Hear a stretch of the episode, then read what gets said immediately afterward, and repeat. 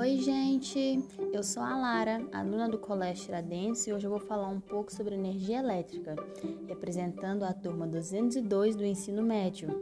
A energia elétrica é a capacidade de trabalho de uma corrente gerada por turbinas e geradores, transformando energia química ou mecânica em energia elétrica.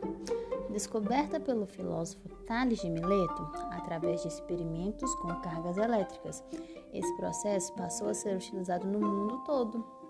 É possível obtermos essa energia de várias formas, seja pela luz, movimentação ou calor.